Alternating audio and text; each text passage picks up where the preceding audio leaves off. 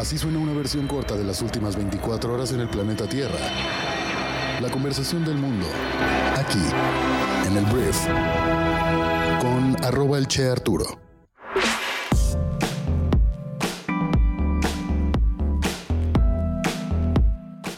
Buenos días, bienvenidas, bienvenidos a esto que es el Brief para este jueves 26 de octubre.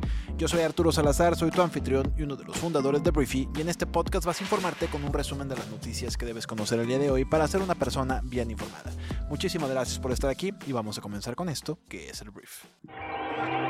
Arranquemos hablando de México y caray, algo que no mencionamos el día de ayer porque creo que nadie tenía idea de lo que iba a pasar en la madrugada de ayer era pues lo que pasó con el huracán Otis en toda la costa de Guerrero, especialmente en Acapulco. El impacto de Otis sobre la costa grande de Guerrero ha sido devastador. El huracán tocó tierra sobre las más o menos 12.45 de la mañana en Acapulco como un huracán categoría 5, que si no lo sabes es el máximo nivel de la escala Saffir-Simpson, con vientos sostenidos de 260 km por hora y olas de hasta 10 metros de altura. Su paso que no hubo imágenes realmente hasta más o menos la mitad del día de ayer, porque todo quedó incomunicado, todo se cayó, o sea, todas las antenas, no había electricidad, no había internet, no había señal de teléfono, no había nada.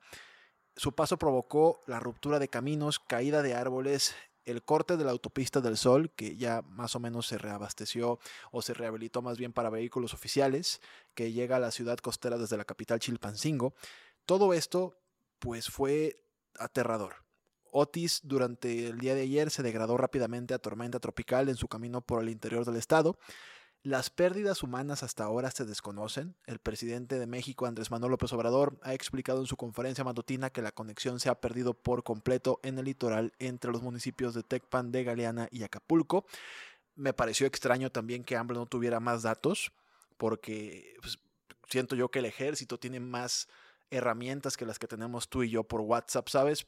Entonces el presidente no tenía información en la mañana. Se informó que AMLO se trasladó de manera terrestre a Acapulco para poder tener pues claridad de lo que estaba ocurriendo. Pero las imágenes son devastadoras. Si no las has visto y te quieres evitar el trago amargo, no las veas.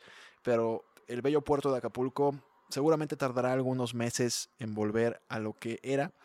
Y bueno, les mando un abrazo a todas las personas que me escuchan por allá. Seguramente están pasando momentos complicados, esperando que su gente esté bien y todo lo material que se pudo haber perdido, pues espero que lo puedan recuperar lo antes posible.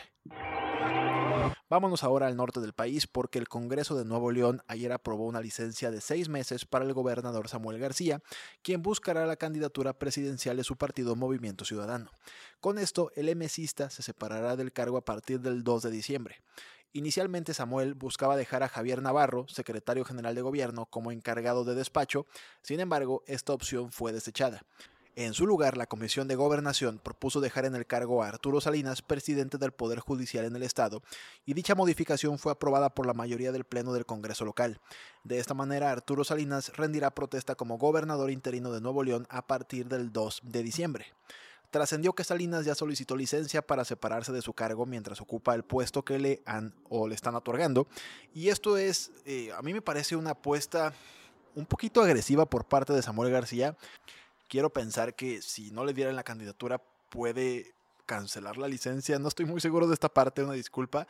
Pero Dante Delgado, que es el presidente del Movimiento Ciudadano o el dirigente nacional, pues se atreve a decir con ninguna, con ninguna pesadez que pues las cosas están entre Samuel, que tiene años trabajando con MC, y Marcelo Ebrard, que es un señor que pues hasta el día de hoy está en Morena, y que el dirigente nacional de Morena afirma que se va a quedar en Morena, y ahorita se supone que Ebrard está vacacionando por Europa, entonces se me hace un poquito arriesgado por parte de Samuel García, pero pues fue su decisión. El Congreso que yo pensé que iba a hacer un poco más de oposición para que no se fuera, pues le está otorgando la licencia, y bueno, al parecer pues Samuel va con todo por la presidencia de México. Vamos a hablar de las noticias más importantes del resto del mundo y vamos a empezar hablando de la Agencia de la ONU para los Refugiados Palestinos, que ayer dijo que se quedaría sin combustible en Gaza, lo cual se necesita para alimentar los equipos hospitalarios y proporcionar agua potable, en menos de un día. O sea, el día de hoy se quedan sin combustible. Porque el otro día alguien, digo, entiendo cuando no conoces mucho de lo que estás hablando que haces preguntas de este tipo. Me dicen, güey, pero es que ¿para qué quieren estar manejando? ¿Para qué quieren combustible? Y no, no, no, no, no. Se trata de las plantas de luz que funcionan con gasolina, como las de cualquier hospital, cualquier lugar que tiene o la necesidad de tener luz en todo momento. Para eso requieren realmente el combustible. La agencia dice que está albergando a casi 600.000 palestinos en instalaciones de la ONU en todo el enclave y mientras tanto, Antonio Guterres, secretario general de la ONU, dijo que está conmocionado por las tergiversaciones de los comentarios que hizo el martes. Guterres había dicho que el ataque de Hamas que condenó no ocurrió en el vacío. Israel reaccionó furiosamente y dijo que impediría que los empleados de la ONU recibieran visas y el enviado israelí ante la ONU le pidió que renunciara. En un discurso en horario de máxima audiencia, Benjamin Netanyahu, primer ministro de Israel, dijo que el país estaba preparando para una invasión terrestre de Gaza y añadió que todos los militares de Hamas están condenados. Según el Wall Street Journal, Israel ha retrasado su invasión para que Estados Unidos pueda trasladar defensas antimisiles a la región para proteger a sus tropas.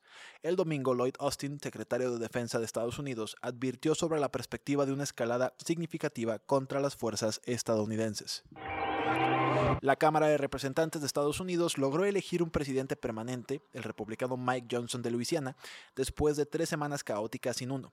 Los 220 republicanos presentes votaron por el incondicionalmente conservador Johnson, una muestra de unidad después de una prolongada guerra civil en la que el partido nominó a cuatro candidatos. Uno fracasó tres veces en la Cámara, dos abandonaron sus ofertas antes de esa etapa. Xi Jinping, presidente de China, mantuvo una reunión inesperada con Gavin Newsom, que es el gobernador de California, en Beijing. El político estadounidense dijo que discutieron formas de acelerar su progreso en materia climática y anteriormente el líder chino pidió relaciones estables con Estados Unidos antes de la visita a Washington de Wang Yi, ministro de Asuntos Exteriores de China, y de la esperada reunión de Yi con el presidente Joe Biden en noviembre. Deutsche Bank, Lloyds Banking Group y Santander, un conjunto de bancos, reportaron resultados mejores de lo esperado para el tercer trimestre, impulsados por altos márgenes de interés neto. Santander dijo que su beneficio neto en el tercer trimestre aumentó un 20% en comparación con el mismo periodo del año pasado. Deutsche Bank dijo que está en camino de lograr sus ingresos anuales más altos en siete años.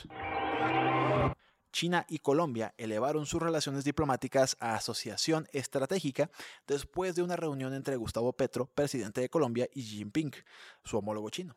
Los líderes también firmaron 12 acuerdos de cooperación, incluido el comercio de carne vacuna.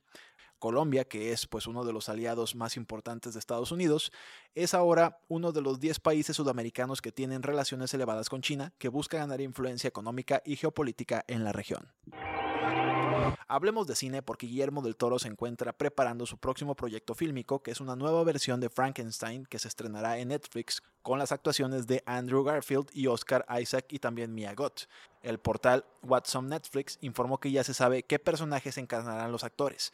Isaac interpretará al monstruo, mientras que Andrew Garfield será el doctor y Mia Goth dará vida a la novia.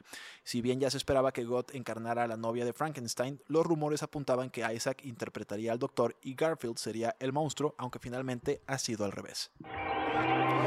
Para terminar voy a hablar de un tema bastante, bastante serio, porque una de las secuelas persistentes del trauma infantil pueden ser dolores de cabeza dolorosos en la edad adulta. Es lo que sugiere una investigación publicada este miércoles.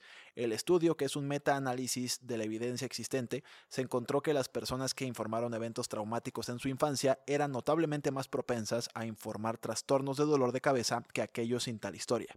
El trauma infantil es trágicamente común, al menos uno de cada siete niños en Estados Unidos ha experimentado abuso o negligencia en el último año según los Centros para el Control de la Prevención de Enfermedades, y alrededor del 64% de los adultos estadounidenses en la actualidad informan experimentar al menos un evento potencialmente traumático en su infancia, como presencia de violencia o perder a algún familiar por suicidio.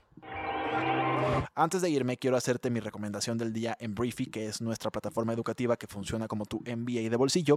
Y el día de hoy te recomiendo bastante que pases a leer o escuchar un libro que resumimos llamado The Future of the Office, que básicamente este libro analiza el estado actual de la oficina de trabajo tradicional y lo que los cambios y desarrollos recientes pueden significar para el futuro. Es un librazo que basa mucho todo su contenido en investigaciones, anécdotas y estudios, y pues básicamente te enseña a entender cómo la sacudió los cimientos de cómo trabajamos y lo que nos depara el futuro.